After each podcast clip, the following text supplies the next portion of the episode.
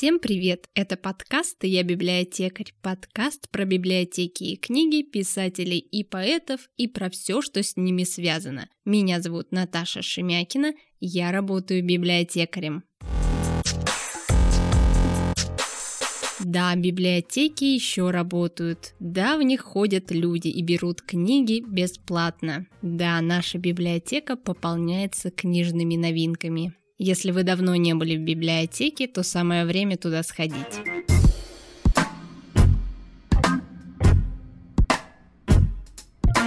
Наша обычная речь – это так называемая спонтанная, то есть неподготовленная речь. Мы одновременно говорим и думаем. Человек не всегда успевает сформулировать свою мысль. Ему приходится останавливаться, чтобы подумать или подыскать подходящее слово. Конечно, вы можете замолчать и держать паузу до тех пор, пока не придумаете абсолютно гладкую фразу. Но тогда собеседник засомневается, то ли вы все еще формулируете, то ли уже заснули или вообще отвлеклись. Вот тут и приходят на помощь все возможные «э», «мэ», «ну» и так далее.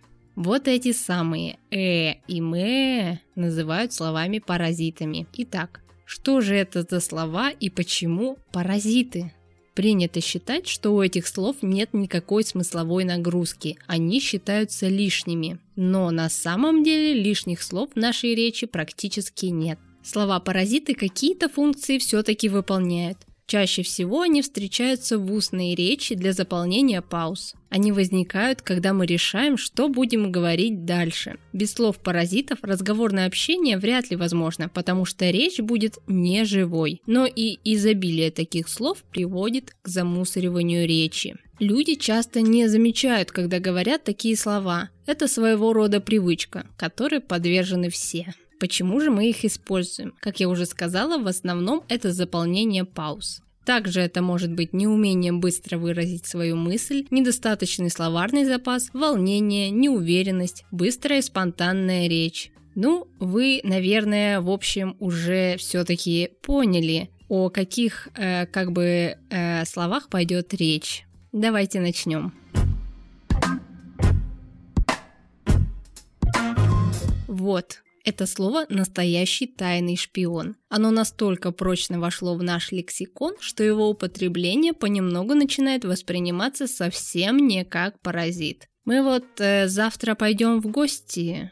Эта книга мне вот э, очень понравилась. В таком контексте слово «вот» вполне можно назвать лишним, так как особой смысловой нагрузки оно не несет. Ну а если начать предложение с этого слова, так вот, Таким образом можно сократить целое предложение. Внимание, сейчас я скажу что-то важное. Оно обозначает завершение некоторого смыслового блока, то есть дает время осмыслить сказанное и подготовиться к новой информации.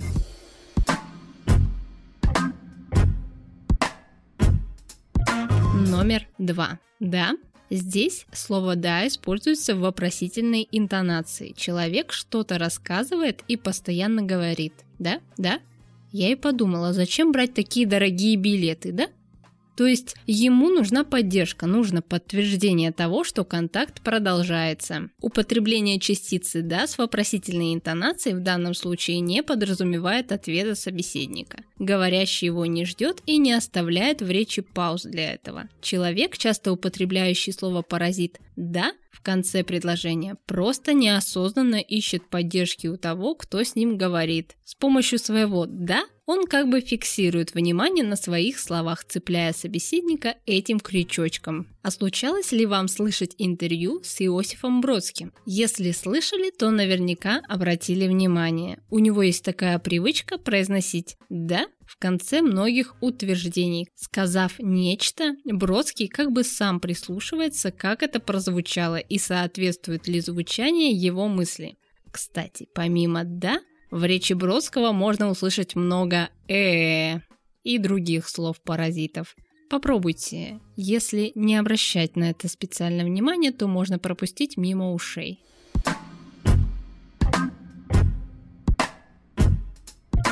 Номер три. Как бы. Я как бы библиотекарь. Могу сказать я, при том, что я действительно библиотекарь, а не просто похожа на него. Да, я действительно библиотекарь. «Я как бы работаю», — говорит кто-то, действительно работающий в этот момент, а не имитирующий деятельность. Есть люди, у которых как бы встречается в речи чуть ли не перед каждым словом. «Я как бы работаю здесь как бы с 9 до 5 вечера». Пурист немедленно ставит диагноз. Слово «паразит», которое подлежит скорейшему удалению из речи. Но ведь несмотря на все старания, слово «как бы» в таком употреблении не исчезает из речи, что само по себе повод задуматься о нем. Такое как бы относится не к какому-то конкретному слову, а характеризует речь человека в целом, его психологическое состояние и, возможно, даже социальный статус. Максим Крангаус в своей книге «Русский язык на грани нервного срыва» пишет. Как это ни парадоксально звучит, это слово стало очень своеобразным инструментом вежливости. Фактически оно означает, что говорящий отказывается делать резкие и окончательные высказывания о мире – а каждый раз заявляет о своей неуверенности, об отсутствии у него права делать такие утверждения, и в том числе о его невысоком статусе, в частности по отношению к собеседнику. Это как если бы человек говорил одну фразу и сразу добавлял «Ну, впрочем, это мое частное и не очень важное мнение, возможно, не соответствующее действительному положению дел». Кажется, все очень сложно. Слово «как бы» появилось не очень давно, в 60-70-е годы прошлого века, вытеснив слова «значит» и «так сказать». В разговоре людей, занимающих, например, разное социальное положение, как бы смягчает прямое высказывание. Лингвист и писатель Елистратов объяснил широкое распространение как бы и его аналогов тем, что русский язык вообще не любит строгой определенности. Это как бы снимает с человека ответственность за слова и дела и препятствует пониманию.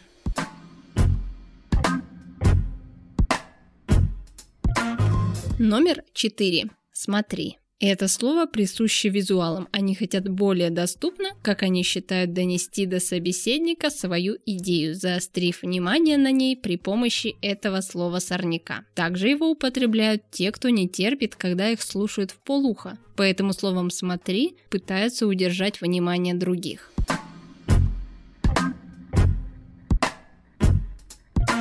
Сегодня это все. Это был подкаст «Я библиотекарь». Подписывайтесь на наш канал, ставьте лайки, пишите комментарии. До встречи в следующем выпуске.